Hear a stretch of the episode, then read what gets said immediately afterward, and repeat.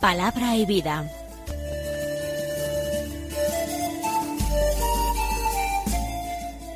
Con el padre Manuel Horta desde Sevilla.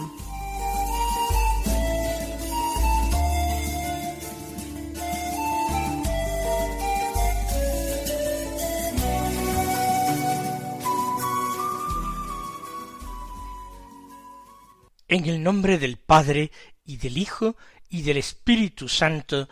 Amén. Alabados sean Jesús y María.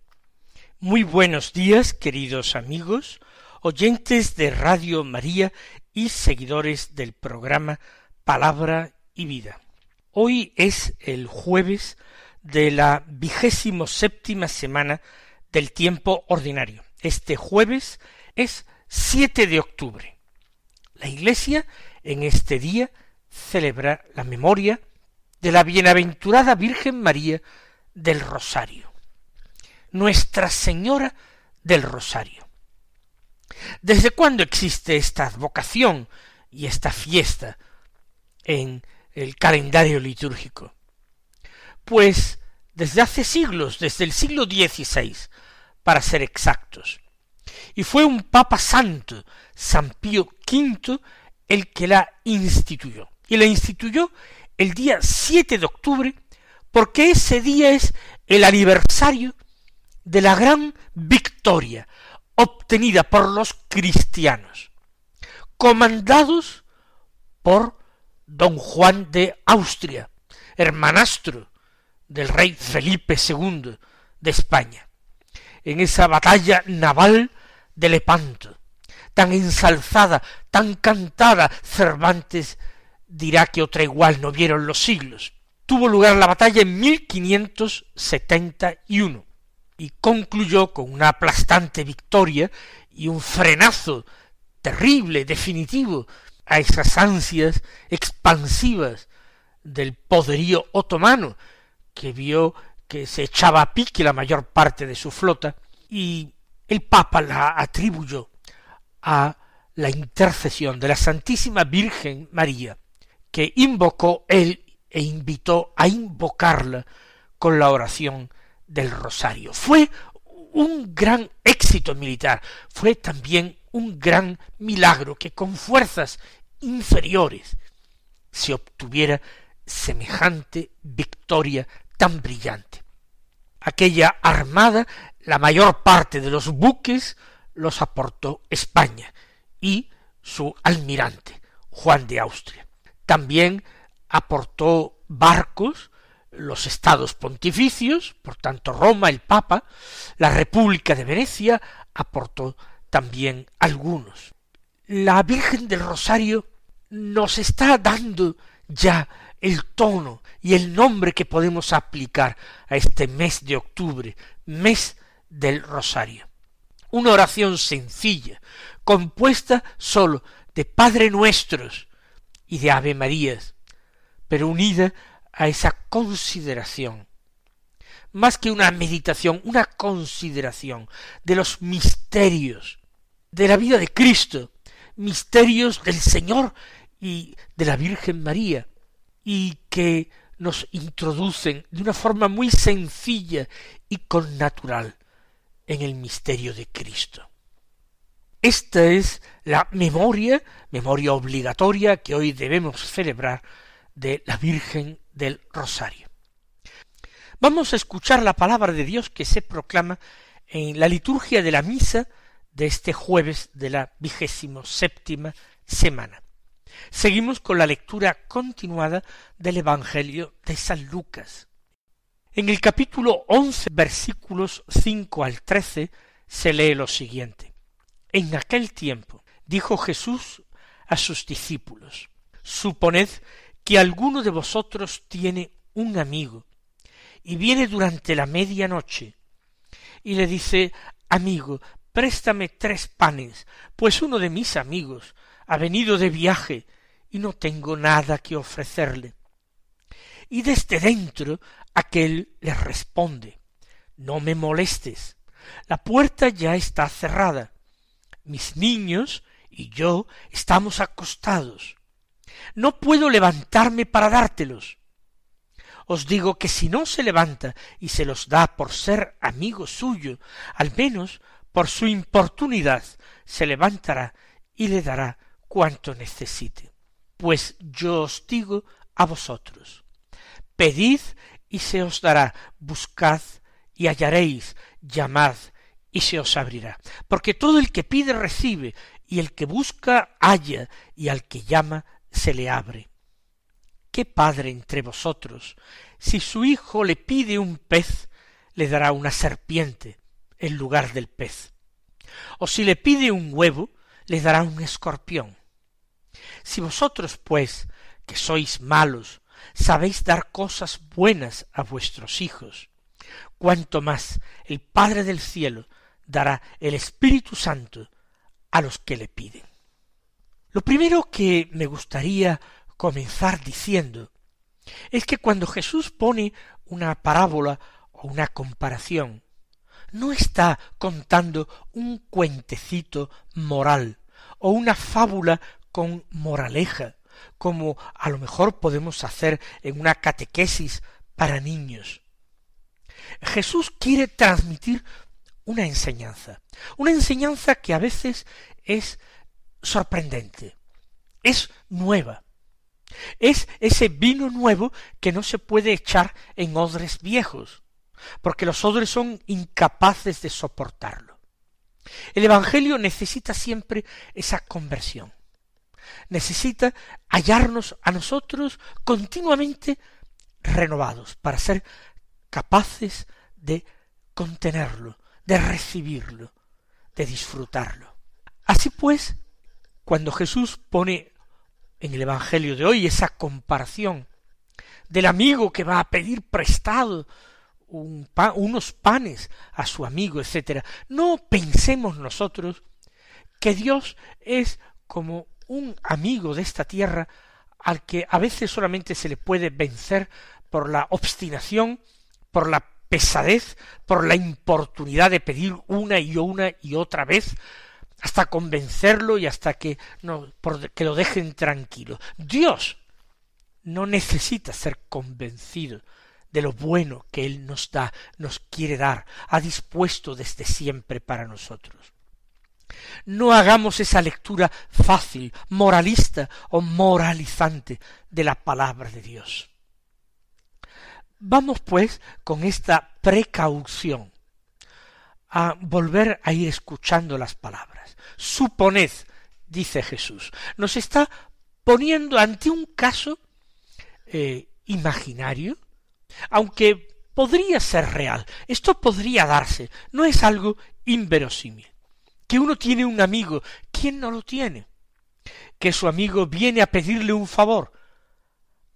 ¿Quién que tiene un amigo no ha recibido alguna vez una petición de un favor, de una ayuda, y es bueno ayudar a los amigos.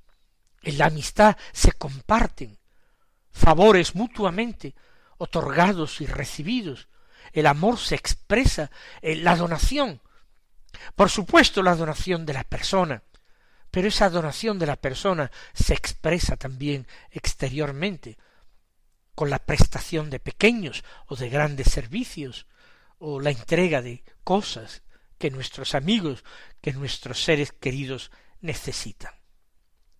Lo que ocurre es que el amigo viene durante la medianoche. Ciertamente es una visita inesperada y como el mismo Señor la califica inoportuna. Uno antes de pedir un favor a un amigo a medianoche tiene que calibrar si merece la pena molestar tan gravemente a un amigo que duerme, que además, según el texto del Evangelio, tiene hijos, hijos pequeños, se habla de mis niños, y yo que estamos acostados, si conviene molestar, por tanto, a toda una familia, contar con tal de obtener ese favor. Un buen amigo se lo pensará muy mucho. ¿Por qué? Porque el descanso de su amigo es algo importante para él. Pero pongamos que la necesidad es tan perentoria, tan urgente, tan grave, que es preciso ir a este amigo, al que más queremos, de quien somos más queridos, con quien más confianza tenemos.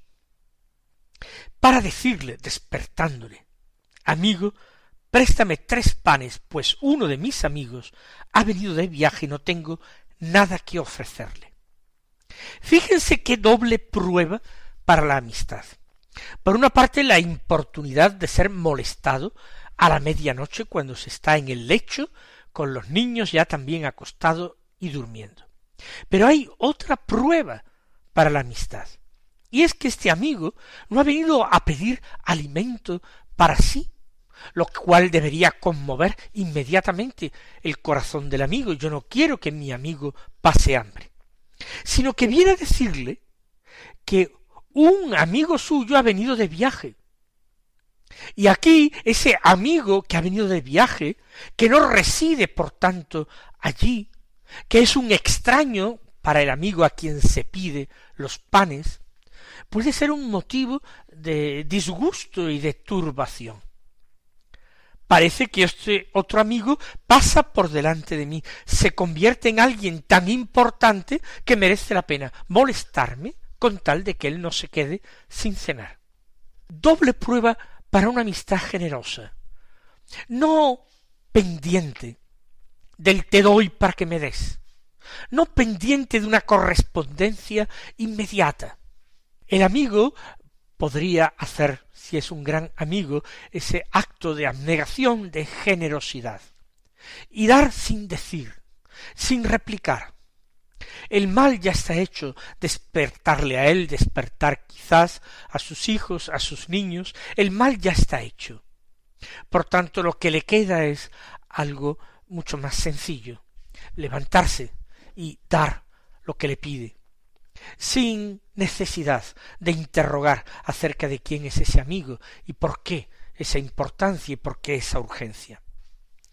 Préstame tres panes. Pero la enseñanza de Jesús es distinta a esta que a nosotros se nos puede ocurrir de inmediato. Jesús tiene otra intención. Eso sí, las palabras de nuestro Salvador nunca son palabras casuales o mal pensadas. Todas encierran un motivo de reflexión. Todas ellas tienen que movernos a nosotros a un amor más grande, más auténtico y más verdadero. Imaginemos, dice, que el otro desde dentro le dice no me molestes. Mala respuesta. Uno ha venido a pedir tres panes. Y la pregunta que nos formulamos inmediatamente, ¿por qué tres panes? ¿Es que esa es la dieta del amigo? ¿Comer tres panes? ¿O es que viene acompañado por otros familiares suyos o por otros amigos y por eso son tres panes? El pedir tres panes tiene una honda raigambre bíblica. Recordemos a Abraham, sentado a la puerta de su tienda en el encinar de Mambré, cuando ve que tres hombres pasan por allí. Pasan por allí sin decir nada, sin exigir nada, sin pedir nada. Pero Abraham no dice en absoluto, no me molestéis. Abraham se levanta inmediatamente, corre hacia ellos, para pedirles que se detengan, que les permitan ser su huésped. Abraham les suplica que se queden a comer un bocado y a descansar a la sombra de la encina. Algunos santos padres de la Iglesia caen en la cuenta de este número de tres, de ese personaje que inmediatamente el libro del Génesis identifica con Dios que dialoga con Abraham que intercede por Sodoma. Y algunos ponen en relación ese número de tres, esos huéspedes que llegan sin advertir quiénes son, con estos tres panes que el amigo que viene en la noche suplica. ¿Quién es para nosotros el amigo que viene en la noche? No será Dios nuestro Señor, No será Jesús que nunca viene solo, sino que viene siempre con el Padre y con el Espíritu Santo. ¿Acaso Él no prometió? Vendremos a Él y haremos morada en Él. Él viene quizás no sólo a pedir alimento, sino a hospedarse también bajo nuestro techo. Y cada palabra evangélica es invitación a esta apertura, y es invitación a este olvido propio, y es esa invitación a este crecimiento en el amor. Sin embargo, aquí el que duerme, que somos nosotros, tan frecuentemente dormidos, es decir, inconscientes, en medio de esta realidad divina que nos rodea, en medio de esa tarea inmensa, gigantesca y bella, que es convertirnos verdaderamente en humanos, para poder así ser divinizados por nuestro Señor. Ser humanos para poder ser divinos, para poder acoger como huésped al Hijo de Dios, para recibir su vida y sus dones. El que viene a nosotros pidiendo, pero como nos dice Pablo, para colmarnos, desde su pobreza, colmarnos con su riqueza. Nosotros decimos, no me molestes, la puerta está cerrada. ¿Cuántas veces cerrada la puerta de nuestro propio corazón, de nuestra propia vida? Mis niños y yo estamos acostados. Lo mío, lo que considero verdaderamente mío y cercano, mis hijos, el fruto de mis obras, esas son los hijos, esos son los hijos de un hombre, sus obras lo que considera suyo, todos están dentro y acostados, lo que quiere decir descansando. No puedo levantarme a dártelos. Aquí miente, claro que puede, y de hecho lo va a hacer, pero se hace el remolón. Y ahora Jesús viene a dar una enseñanza, la más evidente, sobre la importancia de la perseverancia en la oración, pero a nosotros nos ha dejado ya un retrato un retrato de él, el amigo que viene en la noche, que siempre nos parece molesto para quien tenemos la puerta cerrada, el amigo que viene a pedirnos los tres panes.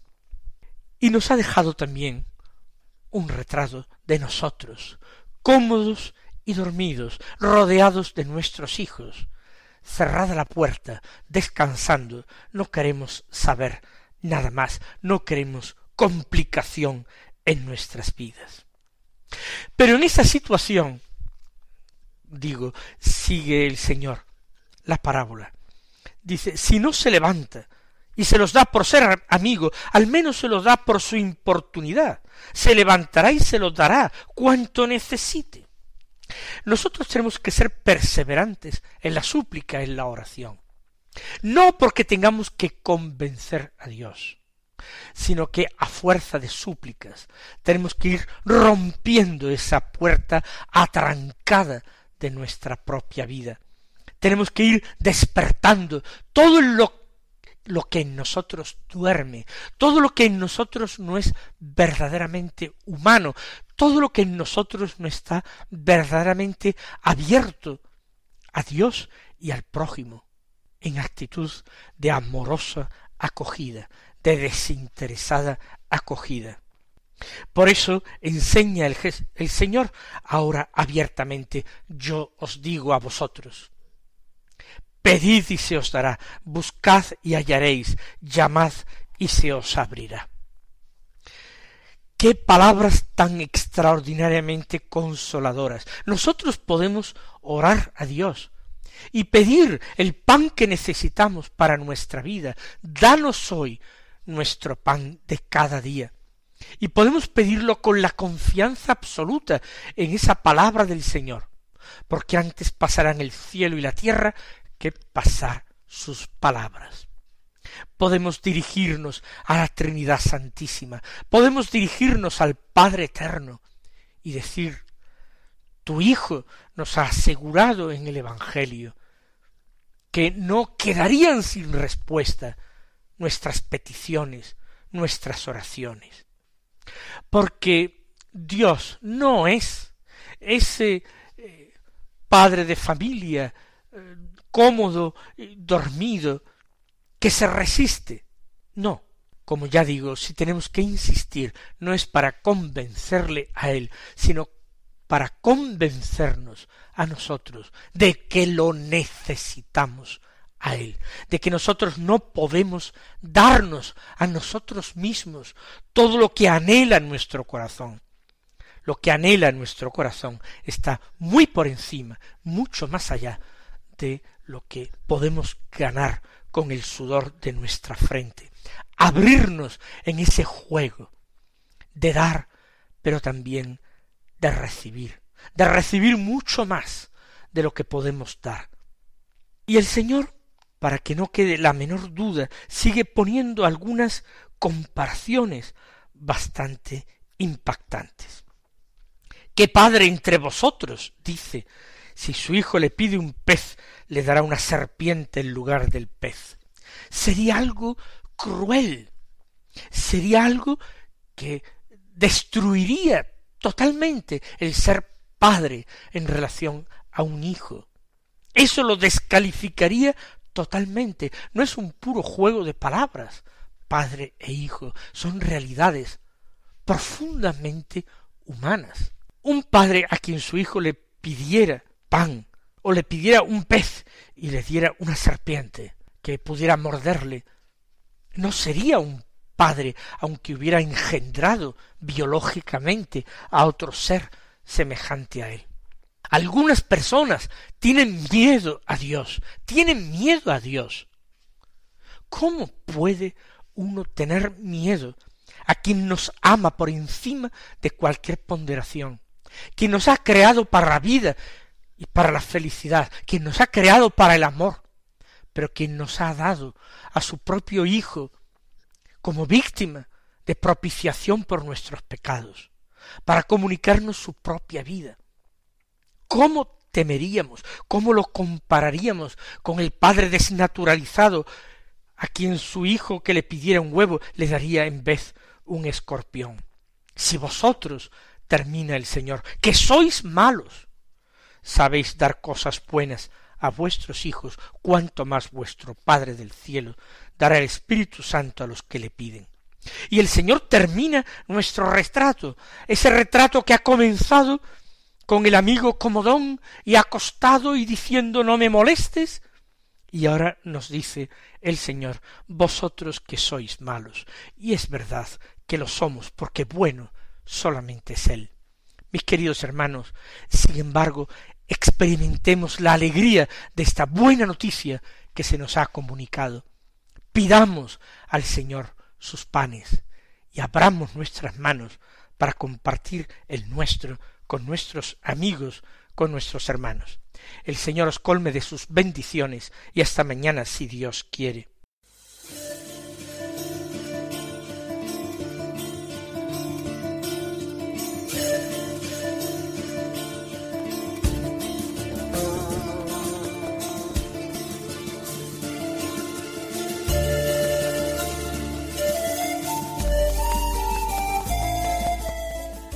Concluye Palabra y Vida, un programa dirigido desde Sevilla por el Padre Manuel Horta.